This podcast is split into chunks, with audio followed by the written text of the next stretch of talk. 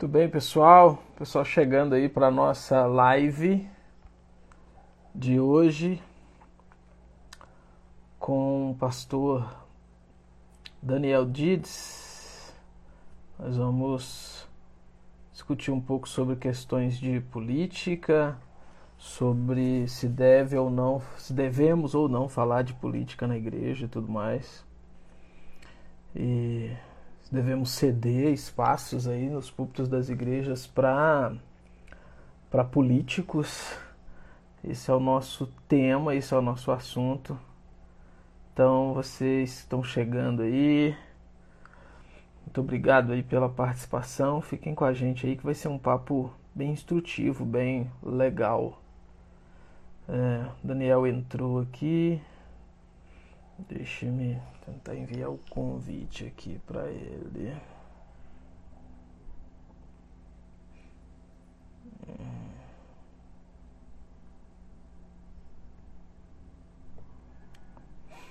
Muito bem, pessoal. Nós estamos aí nos, nos detalhes.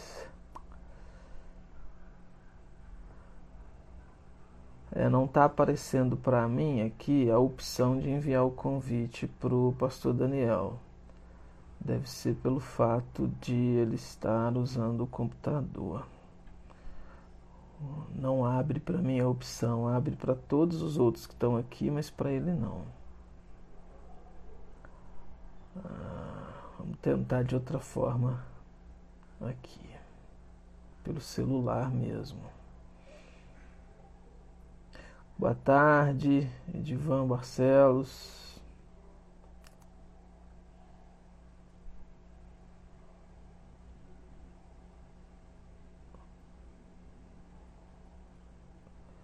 Rosiane, che... boa tarde.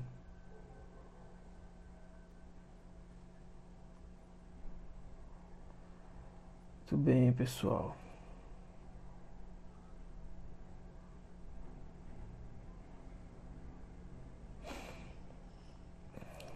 Já vamos começar. Daniel, não estou conseguindo enviar o convite.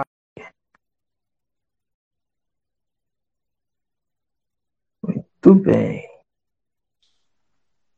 Ah, muito bem. Agora deu certo.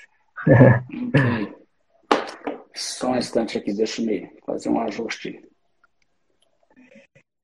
Ok, ok. Agora deu certo. Tudo bem, pessoal que está chegando aí. Eu então, sou o Willy. Sou o Willy, estou aqui com o pastor Daniel Dides, da Igreja Batista Histórica, em Lafayette. Nós vamos então, como eu falei, falar um pouquinho aí sobre essas questões políticas, né, Daniel? A gente está chegando aí a uma, uma semana praticamente das eleições, né? Eleições aí bem bem aguardadas, né? A coisa está bem bem tensa por um lado aí no nosso país por causa disso, principalmente porque pela maneira como a gente tem visto algumas igrejas lidando com essa questão, pela maneira como a gente tem visto os cristãos, de modo geral, é, lidando com isso, com essas questões. E o nosso objetivo hoje é conversar um pouquinho sobre isso, ver alguns princípios bíblicos, algumas questões éticas relacionadas a isso aí. E eu queria pedir ao Daniel para se apresentar, então, para a gente começar o nosso papo, então. Sim, bem, o Will já me conhece muito bem, mas talvez alguns aí que acompanham no canal dele não, né? O Will foi Isso. membro da nossa igreja uma época aí, eu sou pastor batista reformado em Conselheiro Lafayette, Minas Gerais, e nós estamos aí trabalhando junto no, no ministério, a gente mantém bastante é, contato, não, o Will está não muito longe de mim, agora em Juiz de Fora, e Isso. Se, a gente se inspira muito um no outro aí. O grande trabalho que ele realiza aí também na resenha teológica, grande apoiador aí do trabalho dele. Muito bom, muito bom, tá Daniel. Estou usando aqui um headphone com. É, Para mim aqui está excelente. Para mim aqui está excelente. Vamos então para a primeira questão aqui, Daniel. Vamos falar um pouquinho se nós devemos ou não falar de política na igreja. Você acha? É válido esse assunto ser falado na igreja ou não? A igreja deve se preocupar só com as questões ali mesmo é, diretamente espirituais, vamos dizer assim, ou a política também é uma área que deve se falar, deve se entrar? Ok.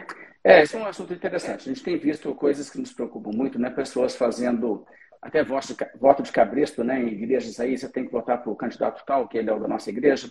Coisas que realmente estão bem fora da intenção cristã, né? Outra coisa também que nós uhum. observamos é que pessoas chamam, às vezes, candidato, dão para eles ali uma oportunidade de fazer campanha dentro da igreja. E esse tipo de coisa, assim, não é o papel da igreja. A igreja deve se reunir para adorar o Senhor, fazer um culto a Deus, né? É, ao mesmo tempo, se nós vamos ser responsáveis como pastores, né, aqueles que são na liderança da igreja, nós vamos precisar uhum. de ensinar todo o conselho de Deus. Né? Aquilo que o apóstolo Paulo disse, eu não, não posso ser acusado de não ter ensinado todo o conselho de Deus, porque senão não, eu teria culpa também alguma coisa. Então, existem princípios bíblicos que interagem na área da política, não há dúvida. Se nós formos isentos nessa área de falar essas coisas, então nós vamos acabar sendo também responsáveis como líderes. É, é, seria mais ou menos como falar o seguinte: ah, esse assunto de casamento é muito polêmico, eles não, né, tem ponto de vista diferente, hoje em dia está muito mais politizado, né, é controverso, o que é casamento, o que não é. Então, eu não entro nessas questões na igreja, sabe? Seria assim. Então, assim, sai do porto e deixa um homem de Deus ocupar o lugar, sabe? Porque realmente não tem como. Então, nesse sentido também, existe uma necessidade de ensinar para as pessoas o que a Bíblia ensina sobre esses, essas coisas, para que nós tenhamos uma perspectiva cristã, porque o cristianismo traz toda uma cosmovisão. Ele não traz somente é, uma mensagem sobre um assunto, religião. Isso vai interagir com tudo, né? E vai interagir com o que a gente pensa sobre criação de filhos, vai interagir com a questão da política e tal. E um cristão vai ter convicções também que na verdade, se ele é um recém-convertido, talvez ele vai ter que rever muita coisa que ele aprendeu por aí e se adequar a uma mensagem bíblica. Então, a igreja tem que fazer esse papel, não pode relegar esse papel de ensinar o que, é o papel do Estado, o que é a, a, a justiça. Não pode deixar, assim, educadores seculares ensinar isso aí na escola e falar assim, ah, beleza. Então, aqui a gente não te ensina o que, que é bom. A gente te fala aqui na igreja para você ser bom. Você quer saber o que, que é bom? vai lá e pergunta seu professor de faculdade. Não pode ser assim, né? Vai lá e assiste o Jornal Nacional. De jeito nenhum, a gente tem que ensinar a verdade em todos os seus aspectos e dimensões. Uhum. Muito bem. E como que você acha, Daniel, que a igreja deve fazer isso? Então a gente já, já, já estabeleceu o ponto que sim, é um, é um tema que deve ser levado então para essa questão da cosmovisão cristã, cosmovisão bíblica, pela questão também que você pontuou de é, ensinar todo o conselho de Deus, mas como que a igreja faz isso? É, qual a maneira, então, da igreja é, instruir aí os seus membros em, nessas relações de política? Bem, ensinando a Bíblia propriamente, né? E não é o caso chegar ali, não deve fazer campanha sobre um determinado partido, um determinado candidato. Você deve ensinar os princípios bíblicos e os cristãos, então, devem conseguir se informar para que eles saibam como que isso vai se aplicar nas decisões que eles vão tomar para na hora de votar. Mas, por exemplo, um, alguns anos atrás, eu fiz uma pregação sequencial expositiva no livro de Provérbios. E o livro de uhum. Provérbios tem muita coisa a dizer sobre o que, que é um papel do Estado, o papel do governante, e coisas assim. Então você ensina, você aplica, você mostra o que, que significa, e você traz para a luz da realidade atual coisas que podem estar acontecendo hoje que não são corretas que se faça, coisas que deveriam ser feitas não estão sendo feitas, e assim vai. Né? Você vai mostrando o que a Bíblia ensina sobre essas coisas. E se você fizer isso aí, as pessoas vão perceber né, que existe uma mensagem bíblica sobre essas questões que precisa ser compreendida, uma questão de um amadurecimento na fé do cristão. Uhum.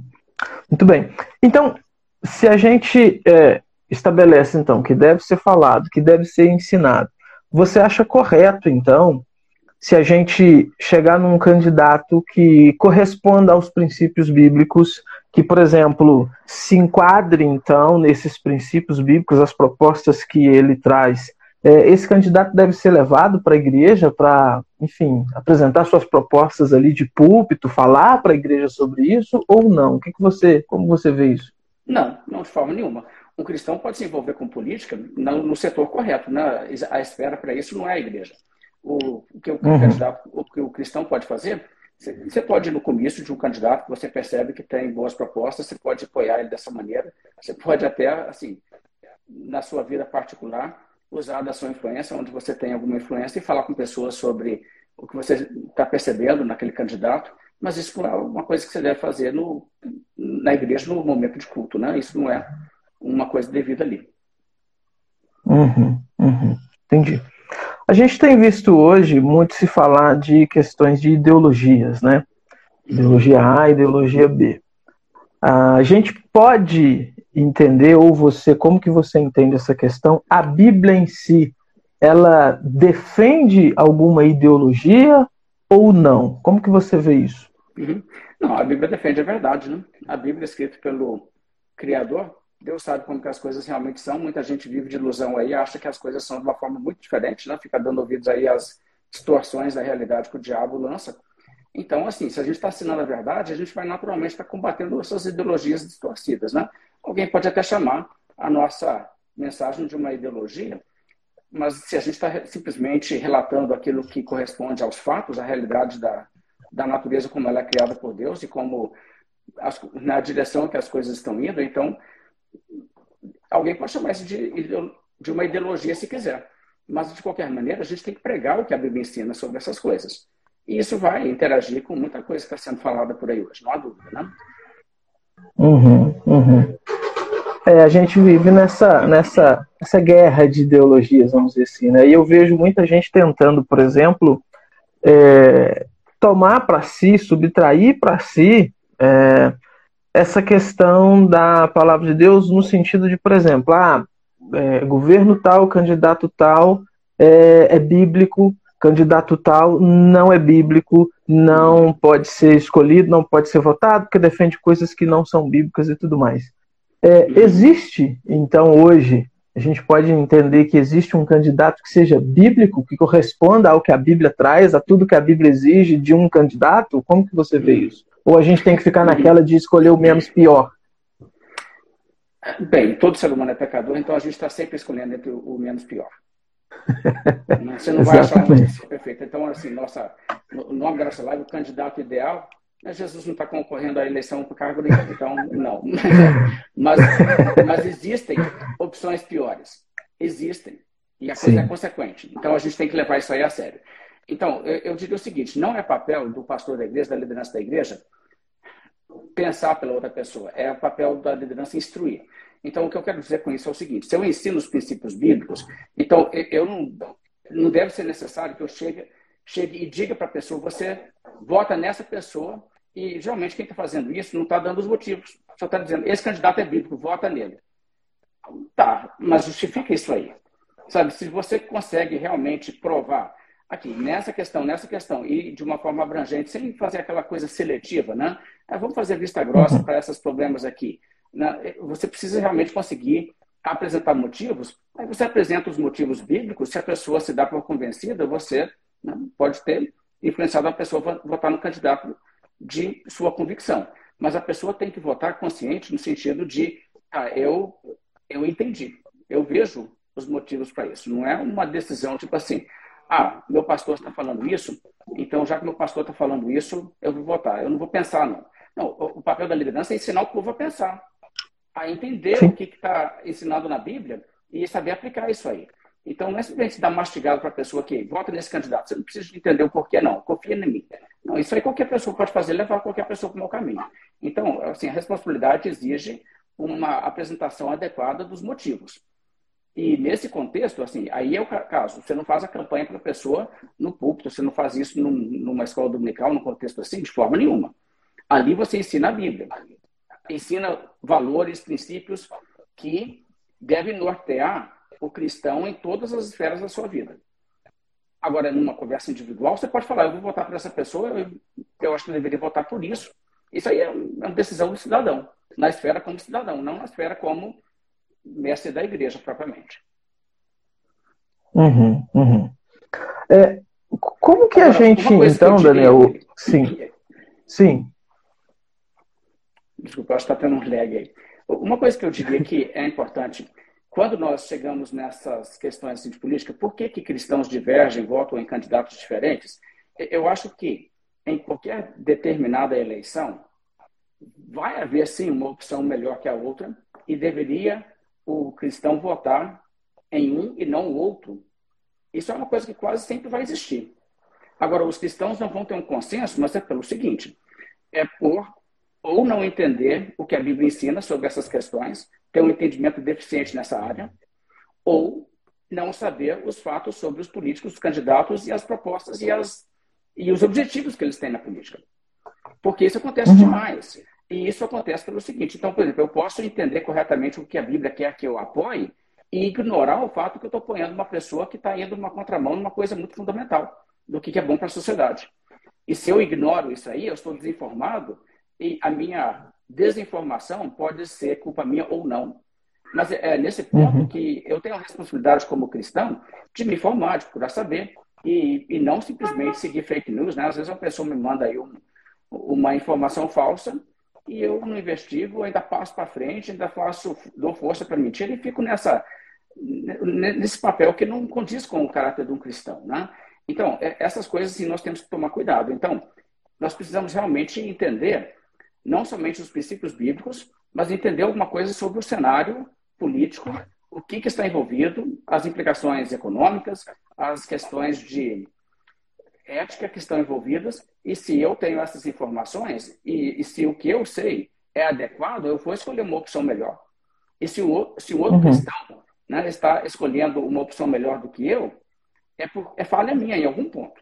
Eu deveria estar me informando melhor, tanto Bíblia como o que, que está acontecendo aí no, no mundo da política.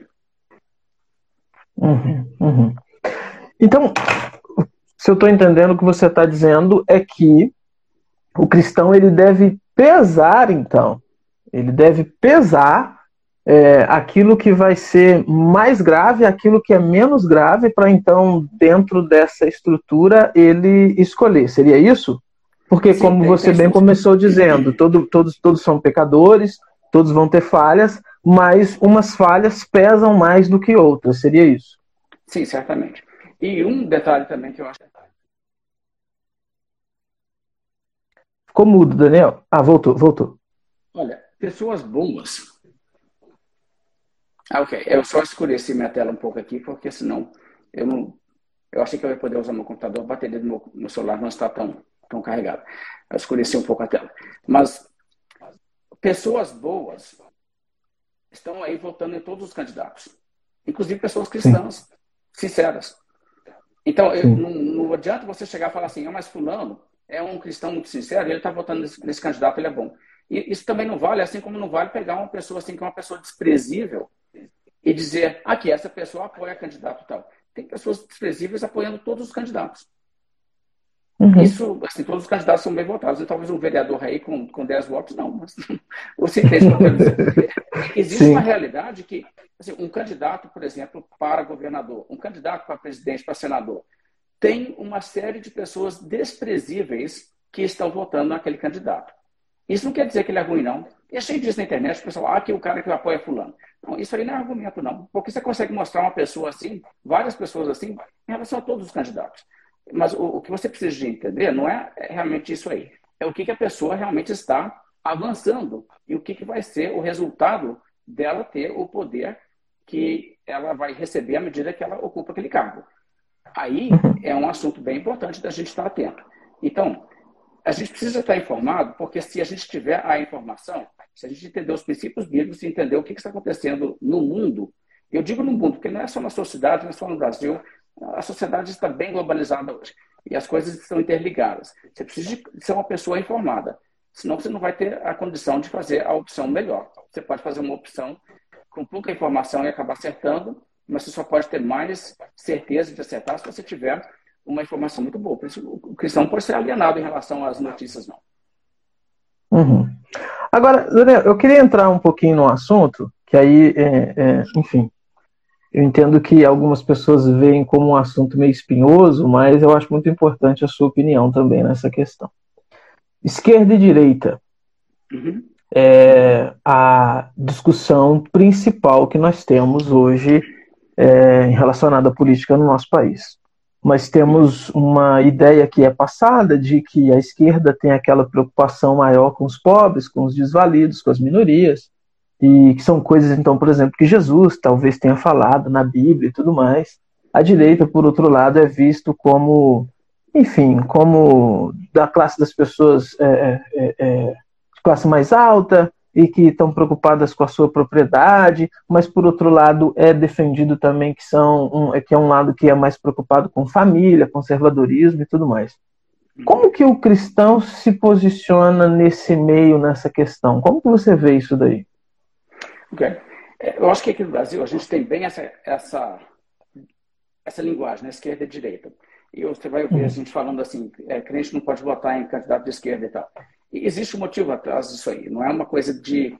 Não, não é uma bobagem, não. Mas, de novo, uhum. para o argumento ser feito, não pode simplesmente chegar e dar uma declaração assim. Você tem que pegar e explicar o que está acontecendo. Você tem que ensinar a pessoa o processo mental que você chega nessa conclusão se você quer dizer isso aí. O que acontece, assim, na questão da esquerda, a esquerda, logicamente, está associada aí a, a todo um histórico que tem um, um histórico muito ruim de perseguir cristãos, de levar países a dificuldades econômicas, não sanar o problema da pobreza. Às vezes, a, a proposta, a intenção de muitos zelosos ativistas de, de causas esquerdistas pode até ser uma intenção boa, porque comprou aquela história de que isso aqui vai ajudar a tirar as pessoas da pobreza, mas realmente esse é o melhor caminho? É um princípio bíblico o que ela está dizendo? Porque se você ler, por exemplo, o livro de Provérbios, o livro de Provérbios é muito forte na ideia de causas e consequências no, mundo real. A pobreza, a causa da pobreza não é só a opressão e injustiça, não. A causa da pobreza pode ser a, a preguiça e a indolência da pessoa. A causa da pobreza uhum. também pode ser a falta de sabedoria em várias outras áreas da vida. Quer dizer, isso sim, você não pode criar um mundo onde toda vez que a pessoa faz uma coisa que é tola, a consequência não vem para ela. A consequência tem que ser dividida igual para todo mundo na sociedade. Porque se você faz isso, você cria uma sociedade onde mais pessoas serão tolas. E as consequências serão sim para todos, sabe? Então, quer dizer, existe um, uma realidade que essa filosofia ela é altamente é, nociva para a sociedade e ela é antibíblica. Assim, eu não vou fazer um argumento disso aqui, estou fazendo essa declaração, mas é contrário à visão, de bíblica, à visão bíblica do mundo. E quando então a pessoa quer falar sobre essa questão assim de ajudar os pobres, então como ajudar os pobres? Bem, se você olhar a Bíblia, como a Bíblia fala sobre isso, a Bíblia fala que uma forma séria de você ajudar os pobres é não onerando o contribuinte com impostos altos. E isso é uma coisa que está uhum. escrito na Bíblia. Por exemplo, Provérbios 20, verso 26. O rei sábio, estou na passagem errada. Provérbios 28, 16 o príncipe, falto de inteligência, multiplica as opressões, mas o que aborrece uhum. a avareza viverá muitos anos. O que, que é aborrece ou multiplica as opressões? Multiplica os impostos, cobra muito. Tá? Então, o, no, no, contexto lá do mundo antigo, o príncipe ia lá e impunha os impostos que ele queria e usava aquilo para os projetos dele. De repente, ele queria, sei lá, um palácio mais bonito. Às vezes, ele queria né, ter um, um cofre né, com mais dinheiro. Tal mas ele estava oprimindo as pessoas. Agora, hoje, com um sistema que né, tem participação dos eleitores, o que acontece? Todo mundo, de certa maneira, é um, é um príncipe na sociedade, no sentido que ele tem um voto, ele tem influência do governo. E a pessoa diz, eu quero isso, eu quero aquilo, quero né, usar dinheiro público para isso. E ele, assim, então, assim, eu quero esses programas, eu vou votar em candidato que me promete mais benefícios, e então tira do, do bolso aí de quem tem para me dar, ele está aumentando os impostos e o que vai acontecer necessariamente é que a sociedade não vai ter condições de desenvolver economicamente. E quando ela não tem condições de desenvolver economicamente, o que vai acontecer é que a pobreza vai reinar no país muito mais do que a prosperidade. E isso tem sido demonstrado, né? Assim, existem, claro, livros aí de economia que defendem outro ponto de vista, mas isso é simplesmente um, fato inegável e a sabedoria bíblica é nessa direção. Né? Deus, quando instituiu a nação de Israel, ele colocou um governo muito simples, muito barato para o povo. E o povo uhum. queria depois um rei, e Deus falou com Samuel, então você avisa eles. Ô, gente, vocês estão querendo isso aí? Ele vai querer perfumista, ele vai querer gente andando cavalo na frente dele, desfilando de um lado para o outro. Ele vai querer essas coisas todas, ele vai tomar dos seus cereais, vai tomar o melhor do seu gado. E por não, nós queremos um rei. Falou assim, então tá, então depois vocês receberam o que vocês estão pedindo, não reclamem, porque Deus não vai ouvir o dia que você clamar. Ou seja, Deus está dizendo, eu tentei dar para vocês um regime que não te custava tanto. Você acha que é bonito ter lá essa, essa coisa toda de um rei, ele vai. Né, tipo assim, eu não vou precisar te preocupar com tanta coisa que o rei vai fazer por mim. Ah, mas vai te custar, não vai cair do céu de graça. E, então, assim, a sabedoria bíblica é muito ignorada e coisas assim estão na Bíblia para a gente aprender dela. Então, assim, parte uhum. do que a gente vê hoje, a esquerda puxando para o Estado crescer mais e mais e mais e controlar cada vez mais as coisas e ter mais. Né? E, então, a gente tem toda espécie de, de tolice sendo bancado com dinheiro público que não é papel do Estado fazer. Então, quer dizer, isso aí em uhum. si é uma questão assim: o, o crente que está votando na esquerda, ele está não entendendo a mensagem bíblica sobre o papel do Estado. É, é puramente uhum. simplesmente isso. Fora que você tem todo aquele fato que os governos totalitários de esquerda são intolerantes com a fé cristã, inibem a pregação do evangelho, dificultam. Então, tem todo esse lado aí também. Então, existe também a questão que hoje a gente vê a esquerda se alinhando com pautas ideológicas que são totalmente nocivas para a sociedade, para a família, para o evangelismo. Então, essas coisas todas estão por trás de uma declaração que uma pessoa fala isso. Agora, assim, um cristão pode votar na esquerda no sentido assim, acontece? Não, acontece direto. Mas a pessoa que está fazendo isso precisa de voltar atrás um pouco e tentar entender o que, que os outros cristãos estão dizendo quando eles dizem, oh, cuidado com isso aí. Porque não é de graça que pessoas estão dizendo assim, tem problemas nessas pautas. Né? O verbo, uhum. Provérbios 29, 4 diz assim: O rei justo sustém a terra, mas o amigo de impostos a transtorna. Muito interessante, né? O amigo de, de, de impostos transtorna a terra. Porque a, a, sociedade, sabe, eu vejo uma situação, alguns países que têm mantido essa questão de impostos mais baixos, deixar as empresas crescerem, porque aqui no Brasil você abre uma empresa, aí chega o governo e fala assim, ah, você vai empregar alguém, então você vai também dar um tantarão aqui para o Estado, muito mais do que, do que seria realmente uma coisa justa, a empresa brasileira não decola. E aí o que acontece? Uhum. Coisas que a gente poderia estar fazendo aqui no Brasil, a gente não deixa as empresas brasileiras decolarem, e aí vem uma multinacional lá do Japão e, e, e abre aqui no Brasil e faz negócio e a gente fica eternamente dando lucro para eles, em vez de deixar o nosso. Sabe, porque, olha, se você deixar os impostos baixos, é uma coisa simples. Isso é, é sabedoria bíblica, isso. A sociedade prospera e uma porcentagem menor da prosperidade dessa população próspera acaba dando mais dinheiro a longo prazo para o Estado. É, esse é o tipo de coisa, assim, existem economistas que têm demonstrado isso aí, eu sei a área da economia, né, eu tenho lido livros sobre isso para tentar entender o setor também, para não falar sem propriedade. E, existem linhas uhum. diferentes e pessoas vão dizer que não, não, você tem que, né, o Estado tem que ser o grande benfeitor, tem que recolher uma grande porcentagem e fornecer de graça para as pessoas. Existe essa, essa argumentação. Mas assim, o, o campo de experimento disso aí é o mundo. E as sociedades diversas do mundo têm respondido quem está com a razão. Então, é questão de ser informado mesmo. Uhum. Agora, ainda insistindo um pouco nessa, nesse assunto, porque eu acho que essa questão, quando se fala de pobreza e tudo mais, isso, isso, isso mexe muito com a sensibilidade das pessoas, principalmente cristãos que, que, que né, vão por essa ideia pensando naquela questão, ah, Jesus falou para amar o próximo como a ti mesmo e tudo mais. É papel do Estado acabar com a pobreza? Não. Não, e, e não tem como o Estado fazer isso.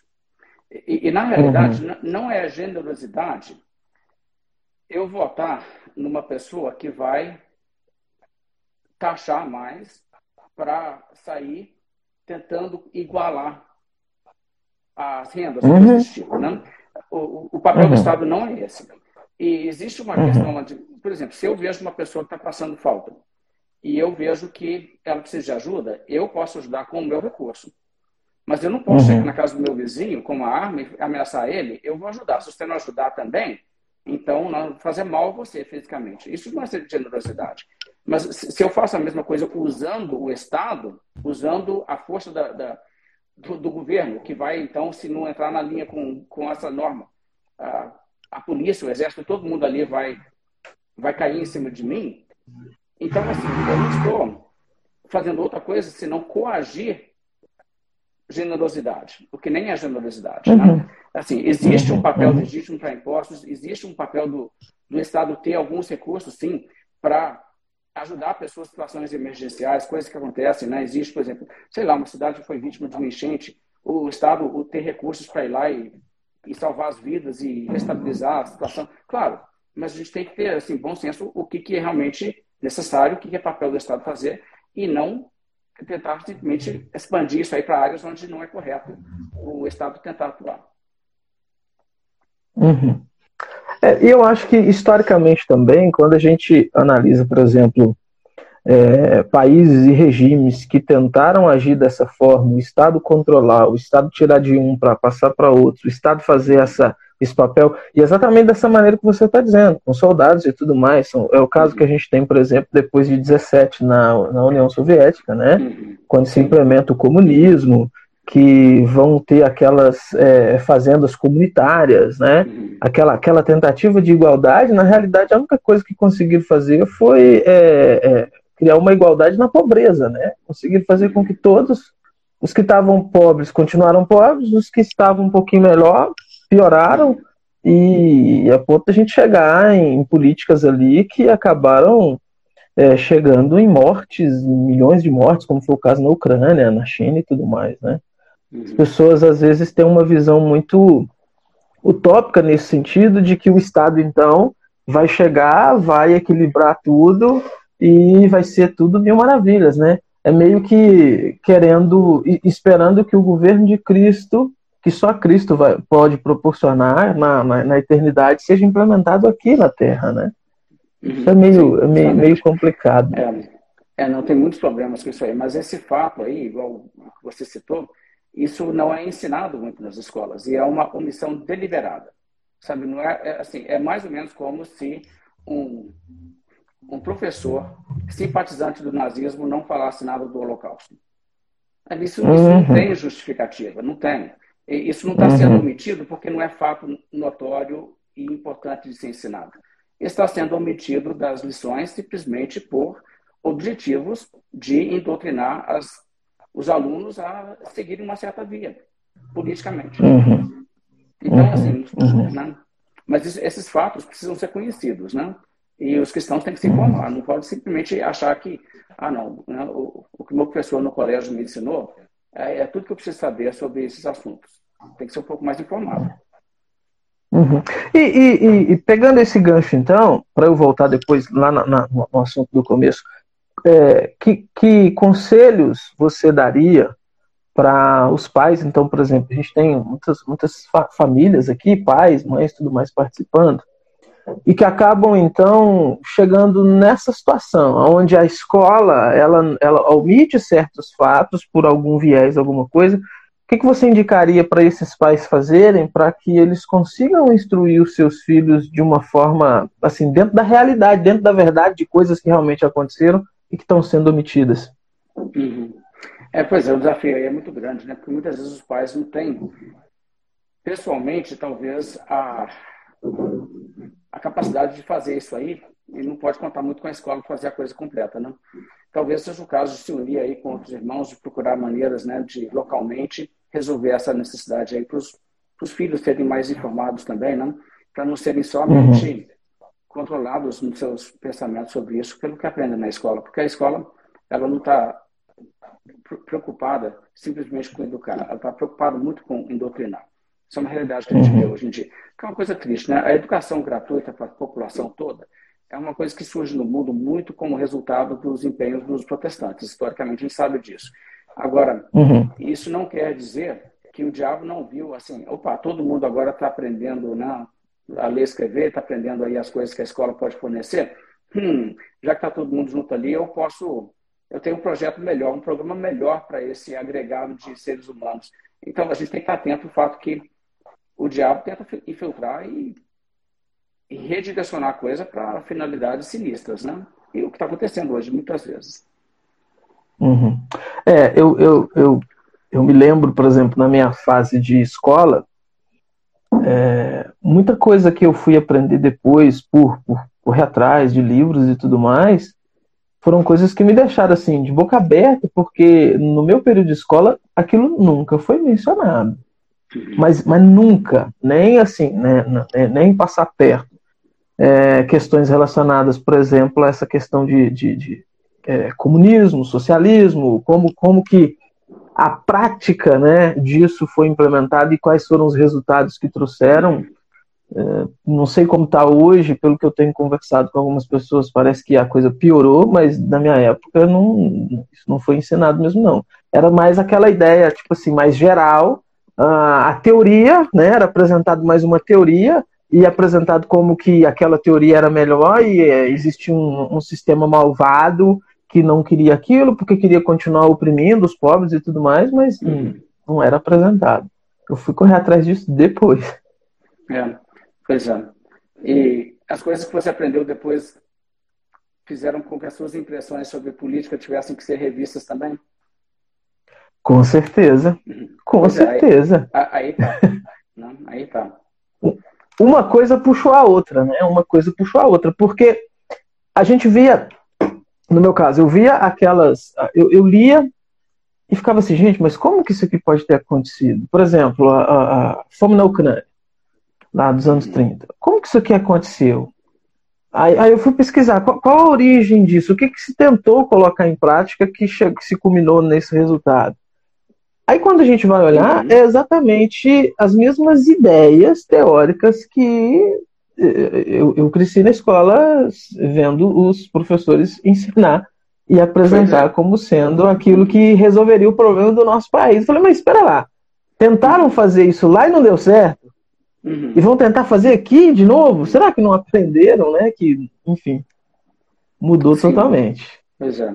Não, sim, é, uma pessoa chegou a falar comigo, aqui numa aula comigo, disse assim, não, mas a gente tem que agir de determinada maneira, porque foi só isso que trouxe justiça em lugares como a Rússia, quando tiveram a Revolução Bolchevista. E eu falei assim, gente, você está muito mais formado. mas é. assim, a pessoa aprendeu Agora... na escola. Exatamente, exatamente. É, é, é, desse jeito que é apresentado. Agora, voltando um pouco lá no que a gente estava falando no começo, é, eu quero voltar um pouquinho naquela questão da, da, da, política com a igreja e tudo mais. E como é que você tem visto a proximidade de pastores de igrejas com políticos? Nós vimos é, recentemente é, um caso, por exemplo, na Convenção Batista Brasileira, de um pastor da subseção, parece que do Rio, que, enfim, foi até exonerado do cargo porque fez um, um, um, evento público apoiando um candidato. Por outro lado, nós temos diversos exemplos também de igrejas levando outro candidato também e apresentando ali. É, é, a gente já falou dessa questão do púlpito, mas eu quero saber como que você vê a, essa, essa proximidade de pastores, de líderes evangélicos seja com o candidato A ou candidato B. Isso é benéfico, isso é maléfico, ou isso é necessário? Como que você tem visto isso? Bem, como cidadão, um cristão pode, pastor ou não, ele pode ir num comício, dar o seu depoimento, ele não pode falar em nome de, de outros cristãos, ele não pode falar em nome de uma igreja, em nome de uma denominação, ele pode falar como indivíduo uhum. e se expressar como cidadão, porque são uma esfera que ele atua como cidadão. Aí, nesse setor, uhum. ele não é, é, é, é assim, cada pessoa na sua esfera, né? Uma pessoa pode ser juiz da FIFA, mas né, se ele tiver numa assembleia de uma igreja batista, ele não vai decidir nada não, ele vai ter um voto só, né? Então a mesma uhum. coisa, eu, eu, o, o cristão pode ser liderança de igreja, mas ele numa situação assim, ele pode expressar as opiniões dele. E ele tem todo o direito de fazer isso, mas ele tem que ser criterioso para não falar coisas que são falsas. Entendi. Entendi. Então, na, na verdade, é, o que você está dizendo é que ele, como um pastor no púlpito da igreja, ele tem uma postura. Mas como cidadão, individualmente, pessoalmente, ele pode sim fazer sua defesa do seu candidato, enfim, sem problema nenhum. É, é, é basicamente sim, isso? Sim, sim. Não, por exemplo, se, se eu sou um funcionário de um banco e o cliente chega ali precisando ser atendido, eu posso atender o cliente, mas não é meu papel ali discutir com ele política e tentar convencer ele da questão e se ele e ofendê-lo e perder o cliente para o banco, se ele discorda da minha opinião, muito menos dizer assim, aqui todo mundo que trabalha nessa agência, né, eu falo por todos. Eu não posso fazer isso, entendeu? Não é assim. É, o problema está muito mais aí. Mas, assim, pessoalmente, se fazer campanha, né? sair né, com, com bandeira da pessoa, colocar nas suas redes sociais, eu apoio o candidato e tal, e está dentro do seu direito. Mas, assim, uhum. seja responsável, né? Uhum, uhum. Entendi. É, uma outra questão que eu quero é, levantar aqui, a gente falou de esquerda e de direita, né? É, e a gente já viu, e, e, enfim, eu acho que não há dúvida de que historicamente e teoricamente a esquerda tem coisas bem complicadas. Uhum. É... o governo de direita comete pass... erros sérios também, né? Eu não quero dar impressão lateral, mas existe uma, um, um histórico muito consistente de regimes de esquerda que têm o caráter totalitário serem muito anticristãos. E governos Sim. de direita totalitários também. Né? O, é, quando a gente fala de o que é direita e esquerda, né? tem esse debate uhum. se nazismo é direita e esquerda. É, tecnicamente, de direita, direita mesmo, a gente não quer um governo muito poderoso, né? a gente quer um governo mais limitado, isso é uma pauta da direita. E o nazismo é muito totalitário. Então, né? mas entre totalitarismos, não é um totalitarismo comunista, né? por assim dizer. Sim. Então, sim, ele está numa posição mais direita do que o Estado. O Hitler é muito mais direita do que o Estado. Então, uhum. você pode falar assim, né? Pinochet, né? o ditador de direita, uhum. tá, tá, faz sentido, nesse sentido. Você entende o fato que se ele se tornasse comunista, ele iria mais para a esquerda, então. Mas uhum. ditador de direita, ditador de esquerda. Ditadores de direita foram também contrários à fé cristã. Claro, olha o que, que né, foi feito lá com os, os evangélicos que resistiram à, à posição de, de Hitler sobre judeus e coisa assim, e sobre querer trazer a, aquela ideia do cristianismo alemão para dentro da igreja. As pessoas na uhum. Alemanha que se opuseram a isso foram perseguidas também.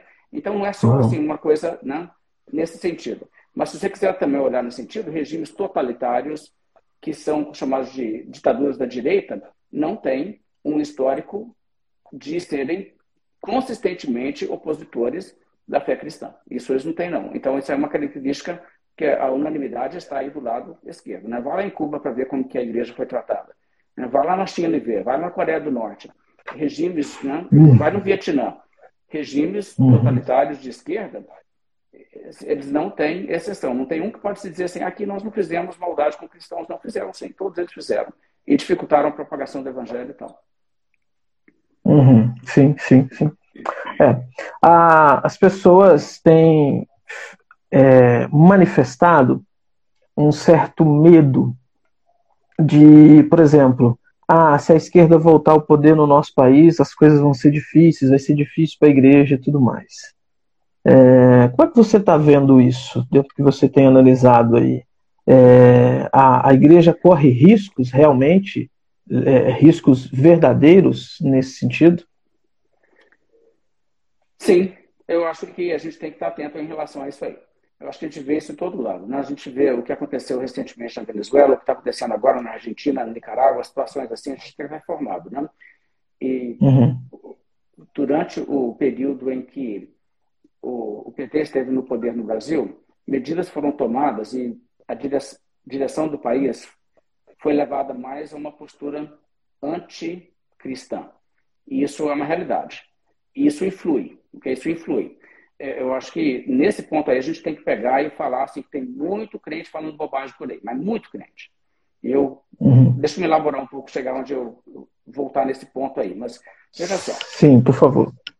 Na Nicarágua houveram crentes que votaram no governo atual, que ajudaram ele a chegar no poder. E agora ele está fazendo oposição a qualquer manifestação que ele vê de cristianismo. Okay? Agora, por que, que cristãos tiveram essa postura. Ignorância? Talvez seja, mas se for ignorância, essa é uma ignorância justificada, eles podem dizer para Deus: puxa, eu não imaginei, mas também não tive nem como saber que a coisa é desse lado. Aí está a questão: você pode, de boa fé, apoiar um candidato que se torna um inimigo ferrenho da igreja, mas não tinha nenhum motivo para você suspeitar isso antes. Pode acontecer. Mas na Nicarágua é o caso? Não, não.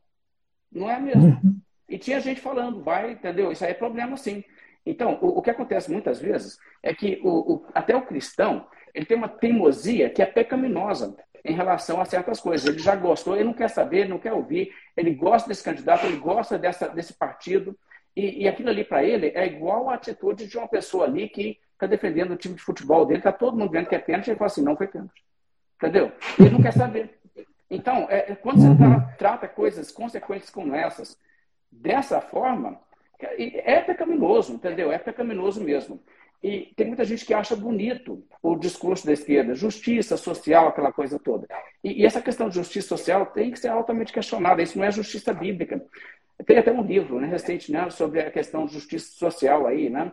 É, uhum. Justiça social é a justiça bíblica, parece que é esse o nome. Eu não sei, eu li livro em inglês, então não sei é isso, é isso mesmo. É isso mesmo, né?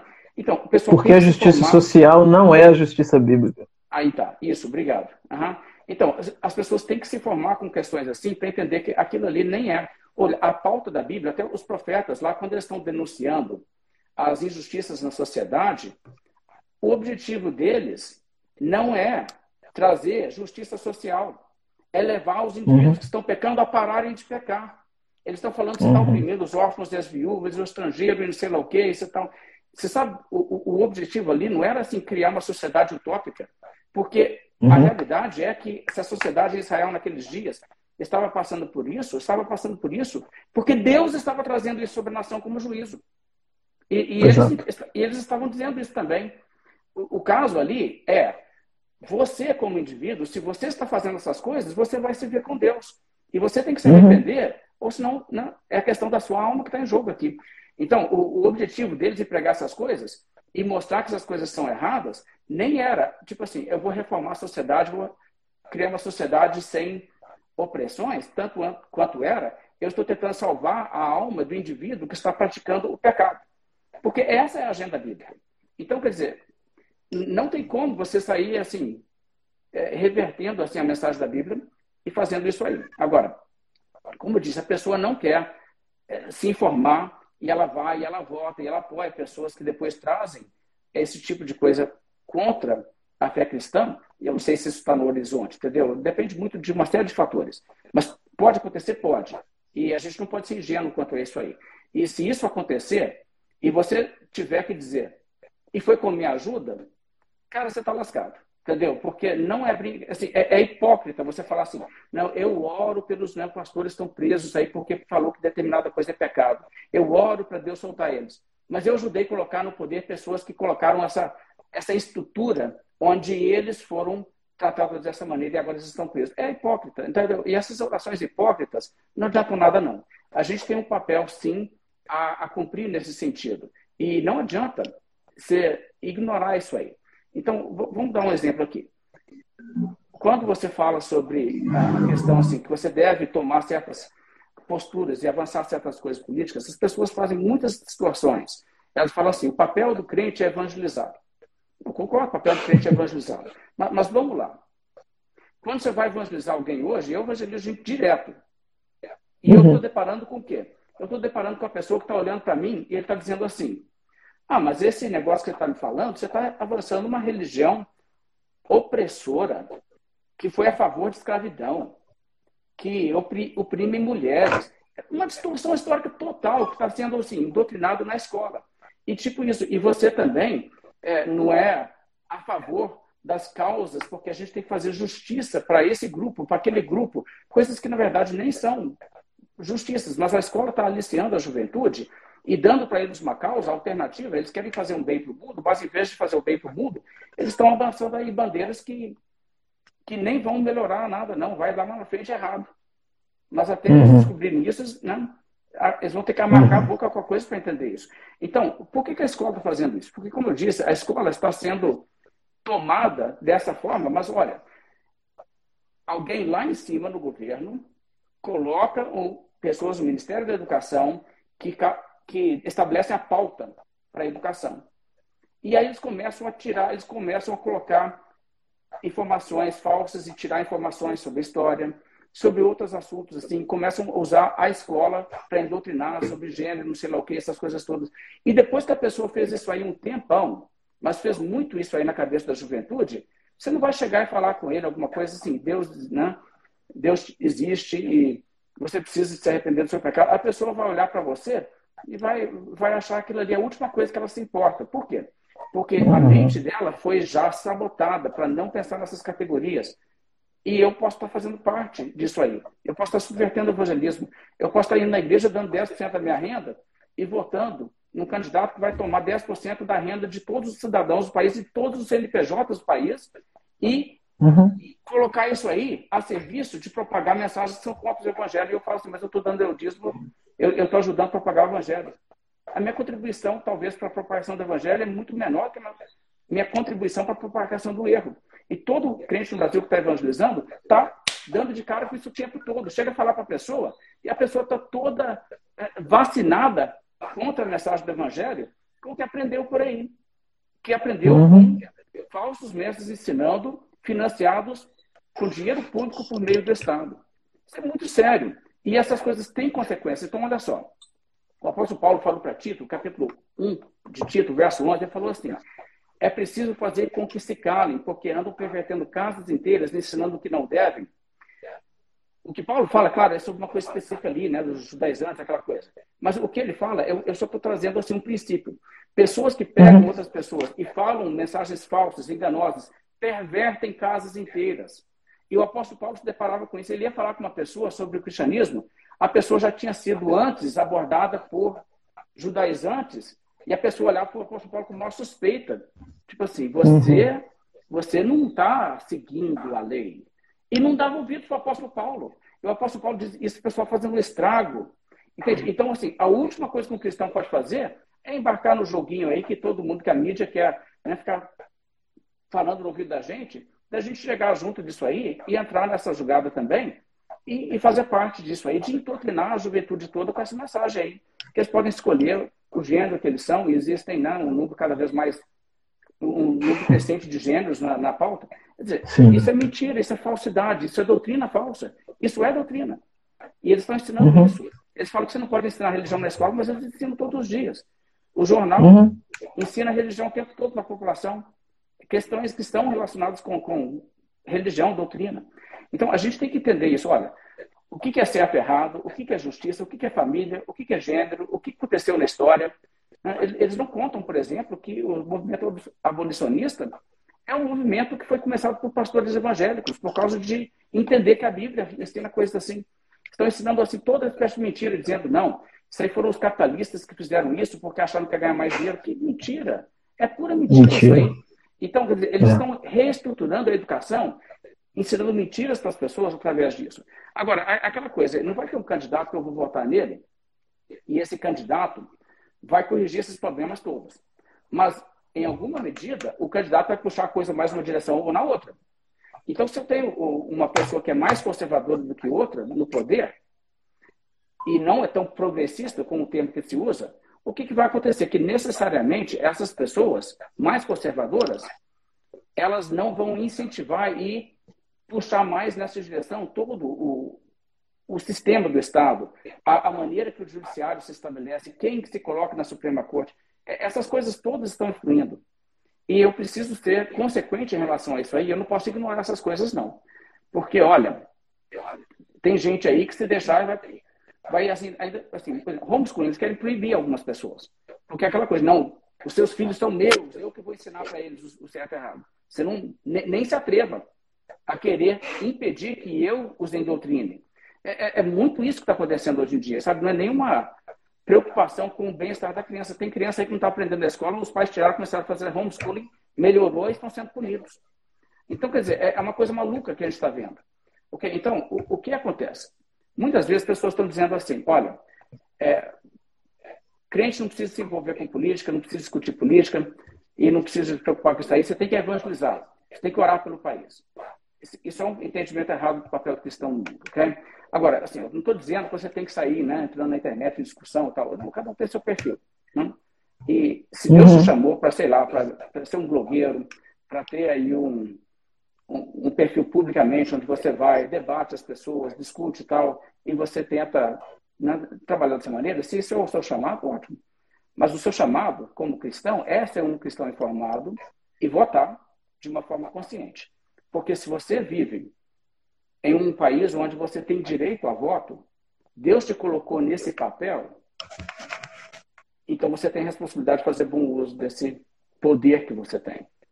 Isso não uhum. pode ser omisso. Não pode ser omisso. E eu, eu vejo muito crente hoje em dia erroneamente incentivando omissão. Eu vou uhum. dar um exemplo aqui, um exemplo muito específico. Pessoas têm circulado muitas citações aí do MacArthur, do John MacArthur, onde ele Sim. fala assim: independentemente de quem ganhar as eleições, Deus está no poder. Claro. Isso, o que isso tem a ver? O, o, MacArthur, algumas dessas declarações, ele falou há anos atrás, onde a influência evangélica nos Estados Unidos era, era muito mais forte e não havia essa guerra cultural, onde pessoas estavam tentando usar todos os meios públicos, usar os cortes, usar a, as escolas, usar as, as instituições do Estado para indoutrinar as pessoas contra a verdade da fé cristã.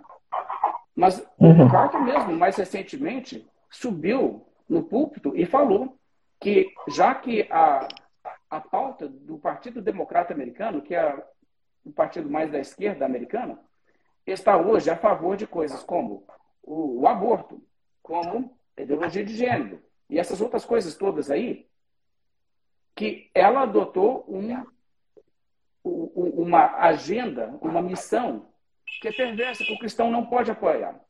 Dizer, ele mesmo falou isso, o pessoal ignora essas coisas, fica tirando coisas do contexto para citar. Mas existem muitos cristãos fazendo isso. Agora, nesse sentido, é aquela coisa, se Deus me colocou num lugar onde eu tenho direito a voto, eu sou responsável por isso.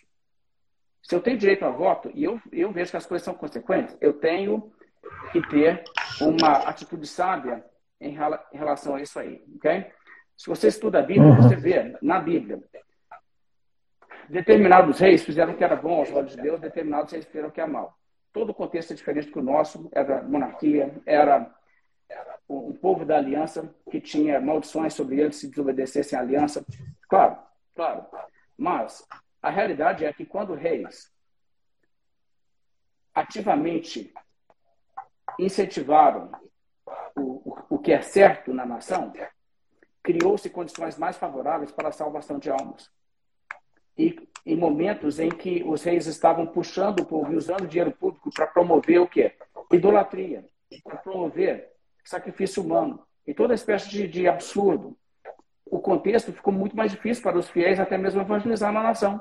Olha o, uhum. os obstáculos enormes que pessoas como Jeremias enfrentaram. Era muito uhum. difícil. Né? Isaías viveu em dias bons, os dias do rei Uzias tal. Depois ele foi morto Sim. Por, por um político. Sim. Então, o que a uhum. gente tem que entender é que não é uma política conservadora que vai salvar o país, mas é uma política progressista que vai perverter mais o país, perverter mais as uhum. instituições, perverter mais a juventude. E, e, nesse sentido, a gente tem que ser sábio, a gente tem que reconhecer isso aí. Ok? Então, uhum. o compromisso do cristão tem que ser com o reino de Deus. Mesmo que uma pessoa com uma agenda progressista, anti, anti valores cristãos na sociedade, tivesse realmente condições de trazer mais prosperidade econômica no país, o que eu não acredito nem por um instante que eles têm, mas mesmo que ele tivesse, mas eu soubesse que ele estaria bombardeando a juventude aí, cada vez mais, com uma mensagem que tem o efeito de fazer com que eles não deem ouvidos ao Evangelho, mesmo que alguém insista em falar com eles do Evangelho, eu tenho que entender que a, a alma dessa pessoa, dessas pessoas está em jogo e eu não posso tomar uma postura que, ah, não faz diferença, porque né, os eleitos serão salvos, então não faz diferença. Não, é preciso fazê-los calar. E eu acho que a gente está vendo hoje, a gente está vendo hoje uma atitude que é, é, tipo assim, é a versão política do hipercalvinismo. Ah, o que será, será, Deus está sempre no controle. Gente, claro que Deus está no controle, Deus está no controle da Coreia do Norte.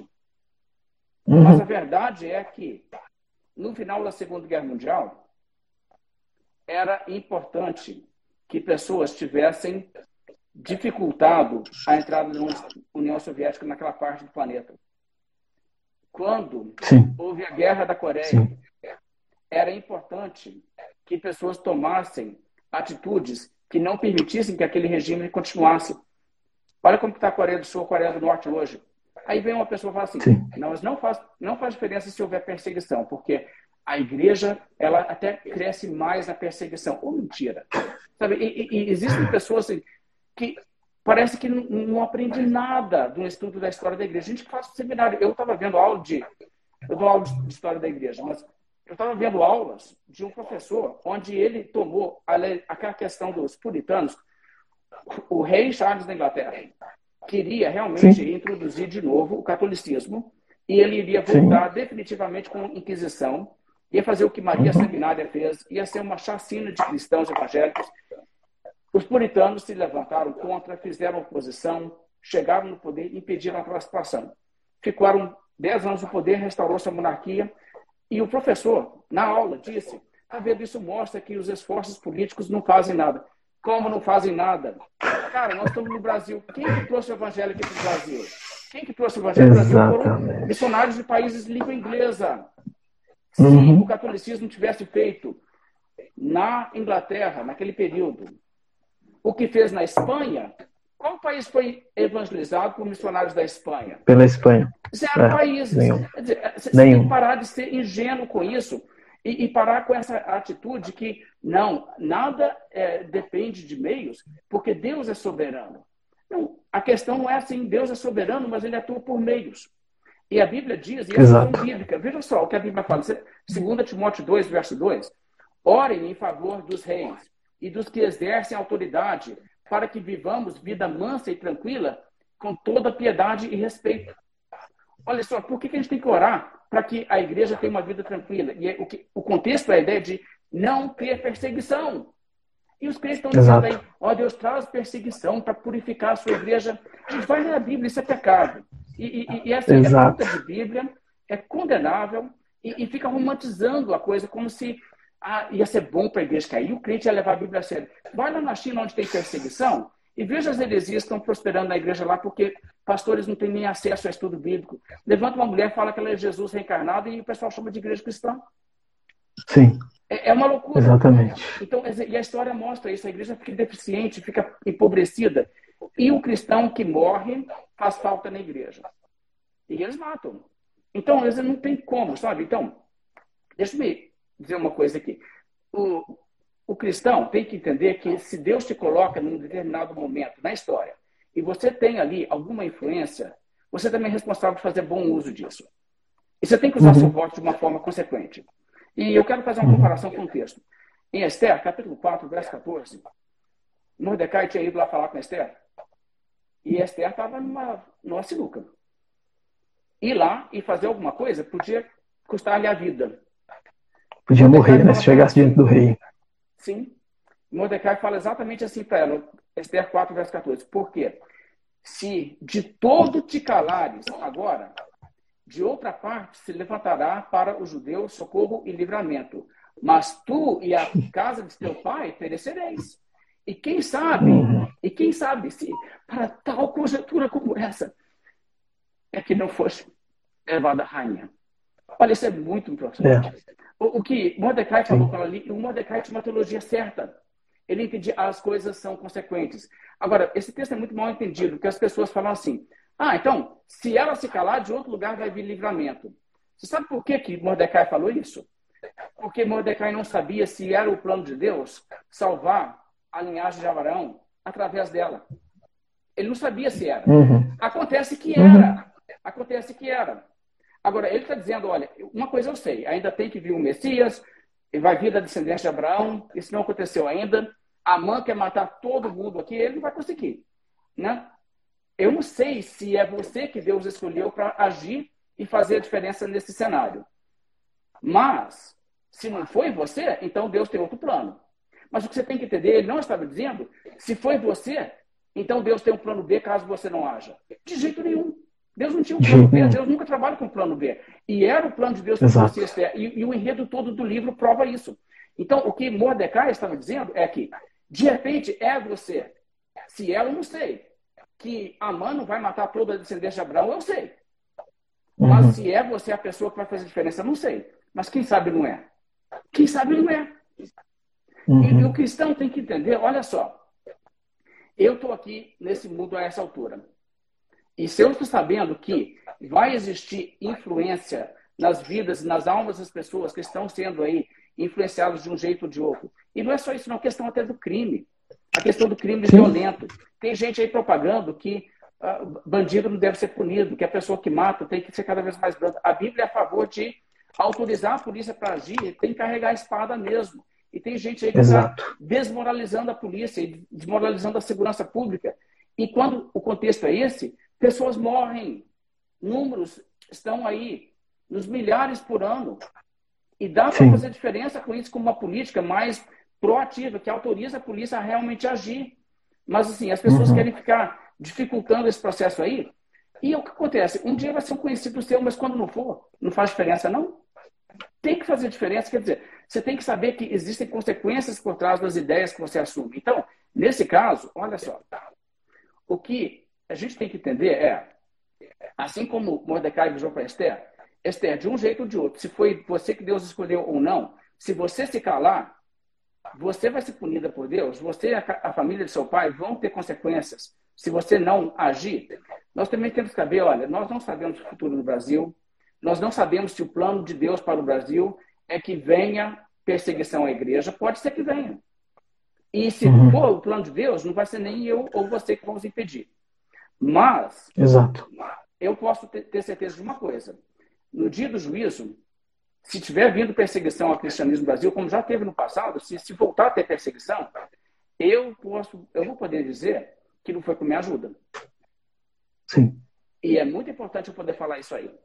Porque, olha, o direito a um voto é um privilégio, mas também é uma grande responsabilidade.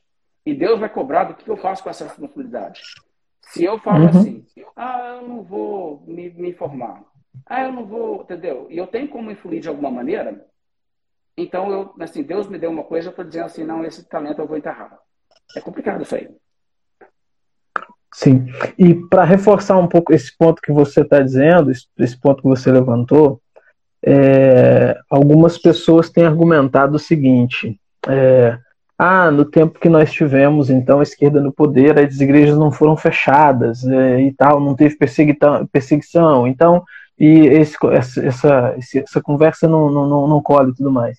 Mas se esquecem exatamente de todo esse contexto que você levantou, que a questão não é simplesmente fechar as igrejas. Fechar as igrejas, talvez, é a ação final de um projeto que já começa né, pequeno e vai se desenvolvendo, se desenvolvendo de exatamente questão de escolas, né, doutrinação nas escolas, questão da moralidade, né? a uhum. forma como a mídia, como é, é, a questão, a, a, classe artística lida com moralidade, né? a questão, por exemplo, da, da polícia, como você levantou, como se lida com criminalidade, né? a uhum. área do judiciário aí, tudo isso é, faz parte, então, dessa, dessa, desse programa, vamos dizer assim, e que fechar igrejas, talvez, vai ser só um, em último caso, e que mesmo uhum. assim, quando chegar nesse ponto, o estrago já está grande uhum. demais uhum. em diversas áreas, né? E que talvez isso aí não vai fazer nem diferença,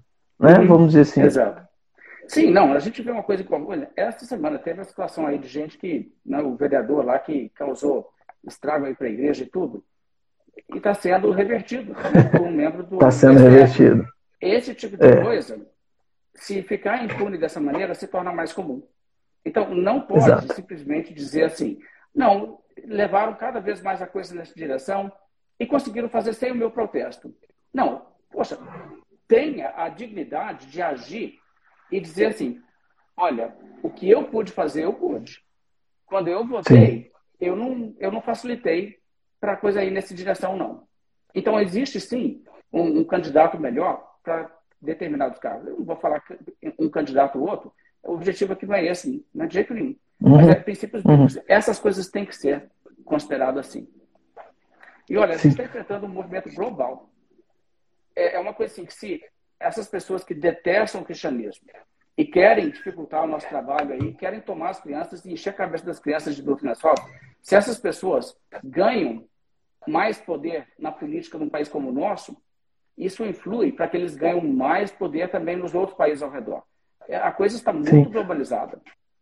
Eu ia te perguntar isso. Você que é, é, é, tem esse contexto é, americano também, Estados Unidos, tem parentes lá e tudo mais, visita lá. É, como que está os Estados Unidos hoje? Essa questão que a gente está vendo aqui de, de, de, de, doutrinação nas escolas, de mídia, essa questão que você levantou da, da, das autoridades policiais, que são cada vez mais vistas como o errado na história.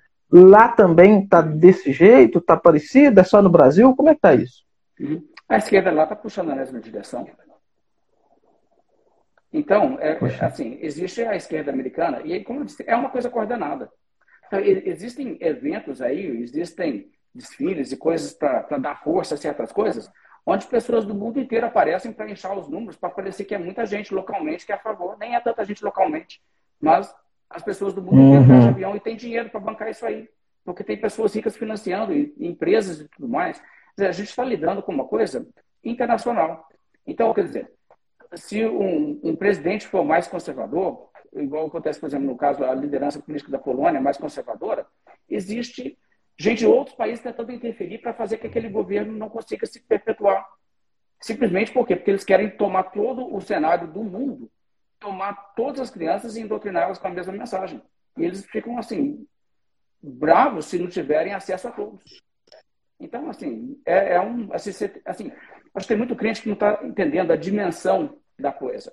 Mas a, a, o chamado de um cristão, o chamado de um cristão é para envolver uma guerra. O conflito está aí. E o que está em jogo são as almas das pessoas. Então a gente tem que ter um pouco mais de consequência em tudo isso aí. Porque a política não é uma esfera que não influi na religião. Ela influi muito em muitas coisas. E talvez até porque os governos se estruturaram de uma maneira que eles entraram em muitas áreas que nunca é competência de um governo diante do, do que Deus realmente idealiza. Mas a realidade é essa.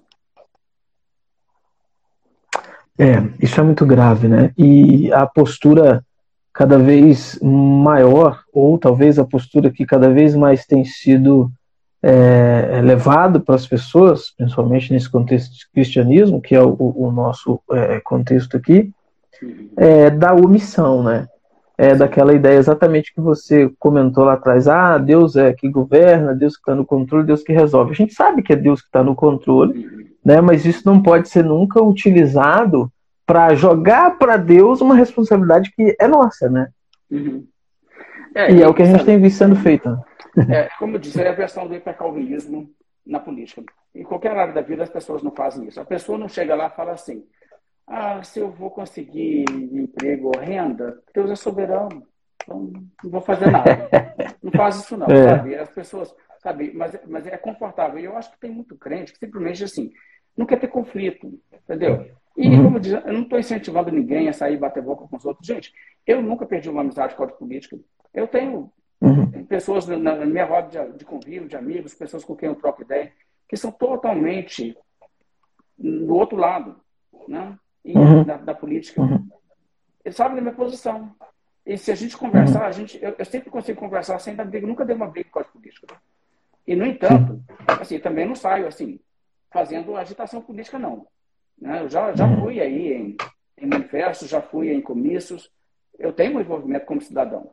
Né? Isso aí, quando eu uhum. faço, eu não, eu não, não, não, conto isso, por exemplo, no púlpito da igreja. Né? Eu fui no negócio uhum. vocês viram que também não, não, é o papel ali. Isso é o meu papel como cidadão. Mas, Sim. mas a gente também tem que entender que é, se a gente vai ser envolvido, eu não estou dizendo ser um agitador. Eu não estou dizendo uhum. assim, que essa briga e confusão. Eu estou dizendo ser informado e usar o seu voto.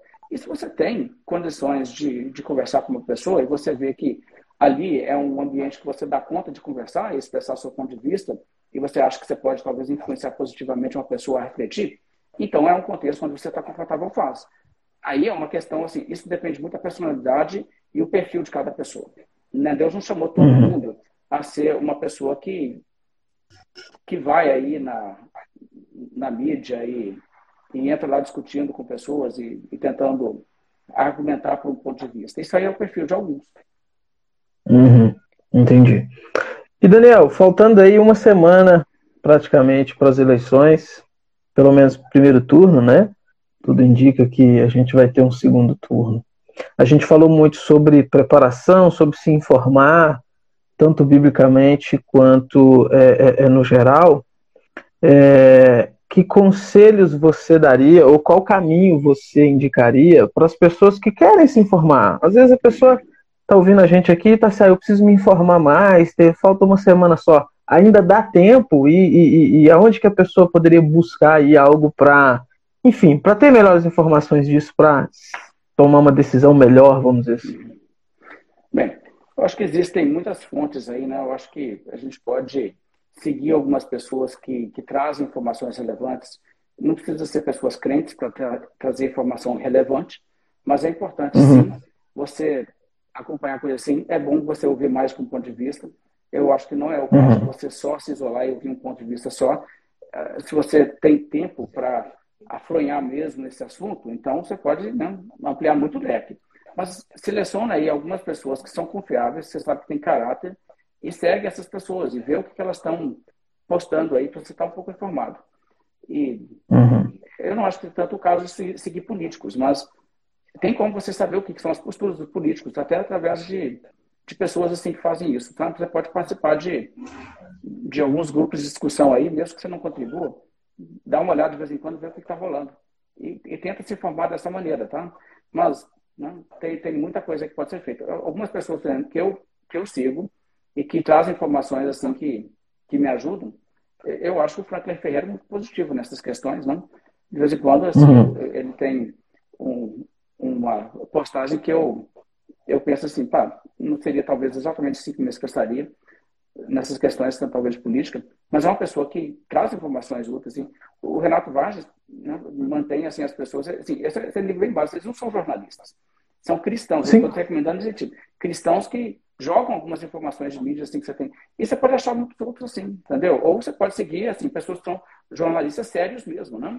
Mas eu, eu acho que pastores, pessoas assim como esses aí que eu citei, e tem outros também, que que trazem as informações que estão na mídia que você não pode ficar sem saber. Eu acho que isso é importante. Sim. Sim. Ok. A gente está com uma hora e pouquinho de conversa já. Vamos caminhar para o final, então as suas considerações finais aí para a gente então encerrar o nosso bate-papo de hoje. Bem, o que eu acho, nós estamos chegando numa eleição, eu tenho orado por essas eleições, eu tenho orado pelo Brasil. Eu sei que Deus nem sempre abençoa uma nação, às vezes ele traz juízo. Nosso país não tem mérito nenhum para a gente reivindicar de Deus. Ah, Deus, faça o bem para o nosso país, porque nós merecemos, claro que não.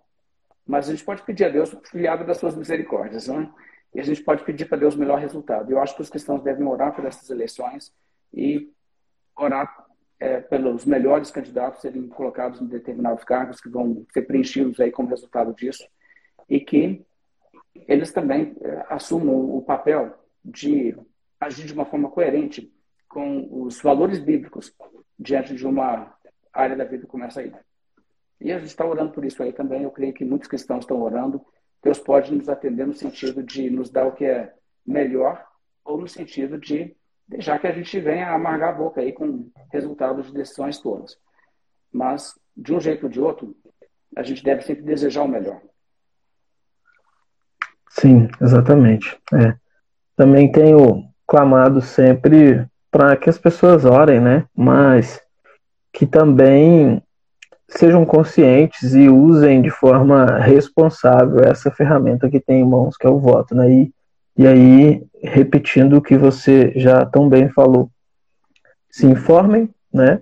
E não sejam omissos, né? Pessoas entenderem que existe muita coisa por trás, né? Existem, existe é, muita coisa envolvida não, nessa questão da escolha do voto e, enfim, de quem vai quem vai ser escolhido, né? É, é, a, facilidade da pregação do evangelho, a questão da moralidade, a questão da, da, da, das escolas, das crianças aprendendo nas escolas, a questão como se vai ser levado a questão da criminalidade e tudo mais. É, as pessoas têm que pensar bem nisso daí para amanhã ou depois não estarem aí amargando consequências dessas decisões erradas e que vão ser difíceis de reverter, né? Bem difíceis. Sim, é verdade. É, Deus trabalha por meio, que Ele trabalha por meio de nós também. Amém, amém. Daniel, muito obrigado. Valeu pelo é, papo aí, pela conversa. Sim. A gente precisa fazer isso mais vezes. Ah, ok. Muito bom falar contigo, William. Muito bom estar aí. Né? Valeu. Obrigado. Pessoal que participou aí, valeu. Muito obrigado. É, essa live vai ficar salva aí no, no enfim, vai ficar salva aí no, no, em algum lugar aí. Então vocês é, podem conferir depois, se quiserem compartilhar com outras pessoas também que, enfim, não tiveram condições de participar e que, né, precisam ser informadas aí, vai ficar salvo aí, tá bom? Que Deus abençoe, que Deus vos guarde e a gente segue orando por essa questão do nosso país aí. Valeu, tchau, até mais. Tchau.